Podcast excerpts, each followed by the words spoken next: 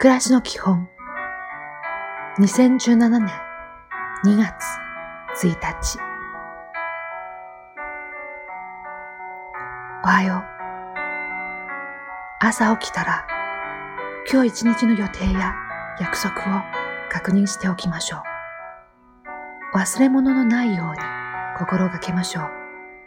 深呼吸をしてよし頑張ります。今日も丁寧に。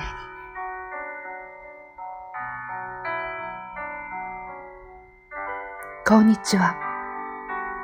どんな人にも、どんなものにも、笑顔で接すること。それが幸せのコツではないでしょうか。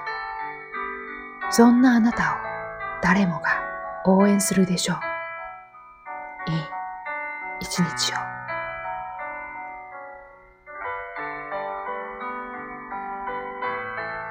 おやすみなさい。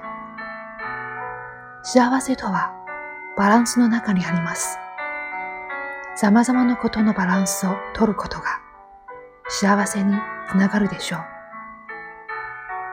ちょっと立ち止まって偏りに注意しましょう。